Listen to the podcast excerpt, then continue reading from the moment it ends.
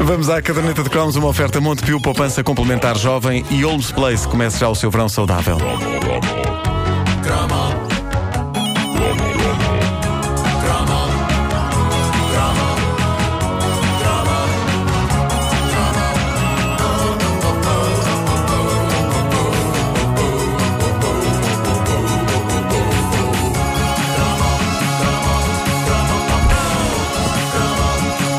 Atenção que nem toda a gente. Isto, isto não é um cromo unânime. Há, há, muita gente que não aprecia muito este artista e que até é capaz de o comparar a um empadão para aí já com três ou quatro dias. Porquê? Ora bem, eu vi recentemente uma entrevista com. Uh! Um... É, parabéns! Obrigado, era isto. Bom dia. Eu vi. eu vi recentemente uma entrevista com um dos grandes escaladores de tops dos anos 70 e 80 e um artista cuja música ouvíamos porque isso nos fazia sentir mais importantes. Mike Oldfield. Mike Oldfield, nada de cantiguinhas leves. Okay, ele também tinha cantiguinhas leves, mas era o lado mais complexo e sinfónico dele que nos fazia sentir uns senhores. Pronto, podia, podia não ser o tipo de música capaz de nos ajudar a engatar miúdas, mas nem tudo na vida naquela altura era pensar em miúdas. Quer dizer, era, era. Mas havia também a ânsia de ser maduro e apreciador das coisas mais sofisticadas e adultas. E não admira por isso que parte do processo, já aqui referido noutros cromos e que podemos definir como uh, parecer super fixe por andar com determinados LPs debaixo do braço, passasse por este estranho LP com uma imagem de um tubo cromado retorcido por cima de um céu azul com nuvens, chamado Tubular Bells. Isto é isto era incrível, hein? Sabes qual é? muito tempo esta faixa. Sabes qual é a sensação que dá? Hum. É que o Michael Oldfield foi com uma pauta para baixo de uns pantaspíritos e, e pôs-se a compor o que está. Olha, Berlim, Berlim, Deixa o vento, deixa o vento superar. Uh... Olha. Vês? Vai por aí fora. Está vento. Mas tem umas, repara que tem umas variações. Tem de repente um. É quando é. o vento passa de moderado a forte. Pode ser isso, sim. Ok, parte do encanto deste disco super avançado para mentes minúsculas, mas empenhadas como eram as nossas, tinha a ver com o facto da música aparecer nesse grande fruto proibido do VHS e da última sessão da RTP chamado Exorcista. Isto era a música que foi usada pelo Exorcista. Mas, à parte disso, os discos de Mike Oldfield, como Tubular Bells, eram dos tais que eram vistos na escola como o tipo de obra que separa o trigo do joio. Sendo o trigo, a malta gostava daquele, deste tipo de música e o joio, os desgraçadinhos que papavam os singles pop da moda. Eu lembro-me de colegas meus ostentarem o Tubular Bells com orgulho. Possivelmente nenhum deles tinha chegado a ouvir o disco até ao fim. É que era evidentemente difícil para um garoto da altura escalar este verdadeiro Everest musical que era o disco, o disco Tubular Bells. Ia chamar-lhe Magnetic Field, isso era outro, isso era do Jean-Michel Jarre. Mas era uma longa composição instrumental que lentamente vai assumindo diversas formas. Mas eh, devo dizer-vos que o escalei. Escalei este Everest musical graças a uma das milhentas rádios piratas que se ouviam na zona da Grande Lisboa, no, nos anos 80, e que uma noite o passou inteiro, o que foi ousado, mas ao mesmo tempo deve ter ter dado um jeito do caraças ao tipo que estava de serviço e que deve ter ido passear. Ou então Foi teve uma... um intestinal. Possivelmente, e estava na casa de banho. Coitado. Foi uma experiência marcante para mim. Eu, no fim, estava esgotado, mas a sentir-me claramente mais adulto e mais sábio, sobretudo graças àquela parte em que podíamos aprender os nomes dos instrumentos musicais em inglês.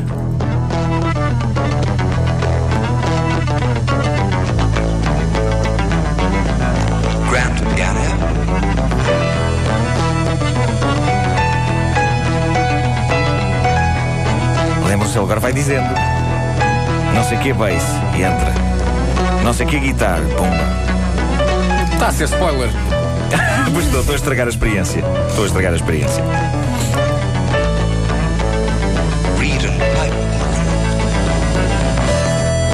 Uh, este é uma espécie de uma flauta. Bom, Tubular Bells. Vitor Fanfarrão, não é?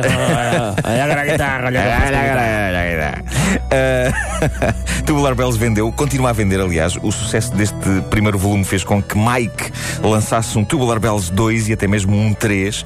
É muito sino tubular, embora nenhum dos outros tenha tido o sucesso do primeiro. A dada altura dos anos 80, ele facilitou um bocado a vida das pessoas que queriam parecer sofisticadas por gostarem de Mike Oldfield, mas que não tinham tempo para ouvir discos com faixas instrumentais de meia hora de duração.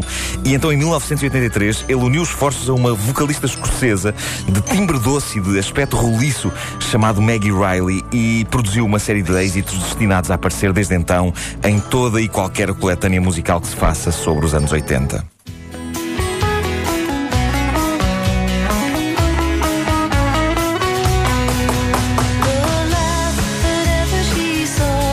Eu arrisco dizer que não há noite de karaoke que não inclua isto. Uh, eu não sei se vocês se lembram. Lembram-se do ar campestre de Maggie? Sim, sim. Era uma daquelas artistas dos anos 80 que usava chapéu de palha na nuca. Penso que as vocalistas do Fleetwood Mac também tinham esse hábito. Tão anos 80. Sempre me fascinou o chapéu na nuca porque todas as minhas tentativas de usar um chapéu na nuca se revelaram infrutíferas, porque aquilo cai sempre, menos nestas artistas. Parece que estás a falar de um tipo de chapéu específico, o chapéu na nuca. Na nuca. Sim, sim, é a um marca do chapéu. esquimó. lá, tem chapéus na nuca. Sim. Na nuca já não temos. É com capa, não é? O que, o que é que ela diz? Uma She palavra couldn't find o quê? Que eu nunca percebi. É uma, é uma, é uma referência a uma pomada. Ah, é Hollywood, não é? É, não, she couldn't find out a postru. A Ah, é uma percebi, pomadinha. eu percebi. She couldn't Hollywood too. É isso, é. Hollywood. Hollywood. Só pomada She assim. couldn't find Hollywood too. ela andava à procura da pomada. A Maggie Riley, eh, ela esteve presente noutros singles de Michael Phil, como o To France, que é este aqui. Ah, o To France. Dois amigos, tu friends. Sim, To France. To France, exato. Dois amigos. Agora vou, um conjunto vasto de ouvintes vai escrever. Não, não, não, escrever. é To France. Isto é uma canção sobre Maria Stuart, rainha da Escócia, que acabou sem cabeça. Pai de Embora banda, pai, mãe- mãe essa, é- sim, sim, é tal e qual. Eh, mas esta parte não aparece na canção, a da cabeça, porque isso seria desagradável. O Mike Oldfield é também o autor disto.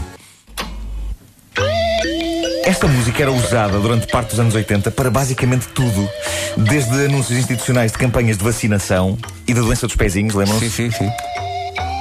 Atenção à doença dos pezinhos. Até boletins agrários também. Eh, eu, eu adorava isto. Alguém me gravou isto numa cassete e eu ouvia isto para adormecer e tudo. Acontece que isto é a banda sonora de um dos filmes mais famosos dos anos 80, que é da Killing Fields, Terra Sangrenta. Filme que um dia eu, jovem e fresco, decidi alugar em VHS, precisamente porque a música era tão bonita e querida e eu queria ver onde é que ela pertencia. Ora, sucede que o filme é capaz de ser dos mais violentos que se fizeram nos anos 80, porque é a história de dois jornalistas, um americano e outro cambojano, tentando sobreviver ao regime dos Khmeres Vermelhos. É o tipo de história que dispõe bem, não é? Que tipo de pífaro é este capitão? Eu nunca percebi se isto era. Isto é um pífaro ou é alguém com um teclado? É um sintetizador. Mas pode não ser. Olha, que pode ser um, pode ser um daqueles pífaros que se vendem nas feiras que se puxa uma coisinha. Ah, exato. Tem água e água lá dentro e tudo. É, é capaz, de, é capaz de ser. Eu, Eu vi. pensei que era uma referência velada a pratos tipo espargata- bolonhesa ou canelões que são quemeres vermelhos. Não, mas também os, os frutos, o morango, a framboesa. Os comeres. Sabes os que comeres, os comeres vermelhos. comer, vermelhos é muito bom porque. Tudo a que leva tomate bem. é um comer vermelho. Ah, bom, eu vi o filme, eu fiquei arrasado, eu fiquei emocionalmente estropiado. Com esta piada do Pedro. Mas também, também, também. ah, Sabes que eu tinha pensado nisso, mas não tive coragem. tu lançaste. mas pronto, foi ele. Está feito. Ele lançou-se, pronto. Está feito. Ahm, isto vai, vai dar.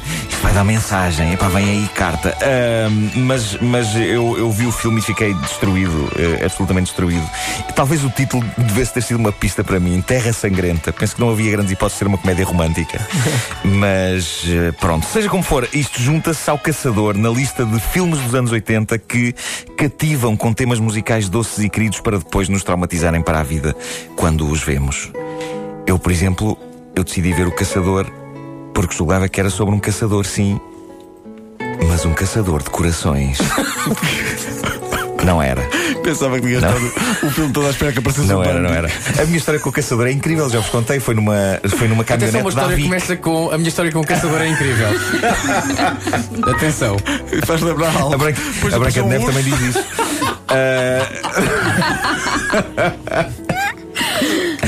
eu, eu- eu vi o caçador por acidente numa, numa caminhonete da Avic, numa viagem. Estava dar o caçador uma caminhoneta da Avic. O, o condutor tinha, uma, tinha VHS lá e resolveu às 3 da tarde ir para uma caminhonete cheia de crianças pôr o caçador.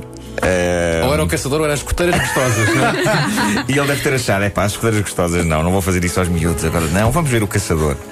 Mete o Ah, outro! Mete o epá, outro! Eu durante, durante dias eu tive pesadelos com roleta russa. É verdade. É impressionante, impressionante aquilo.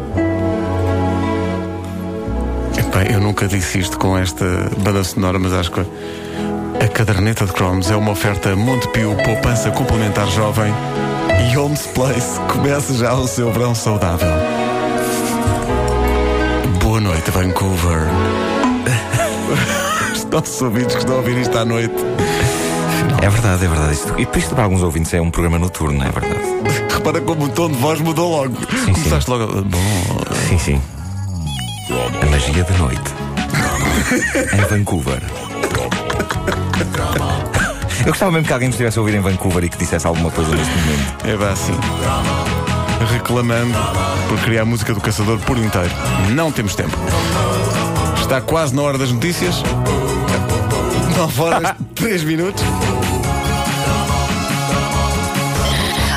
É o famoso serviço noticioso das 9 e 5, não é? Sempre comercial e mulheres bonitas. Rádio Comercial. A melhor música de 2000 em diante. 2000 em Eu diante. Estou a ver as pessoas, a, a Marco testa a ligar para a casa das pessoas. Então, que rádio ouviu ontem? Olha, eu, eu ouvi aquela em que nada é hora.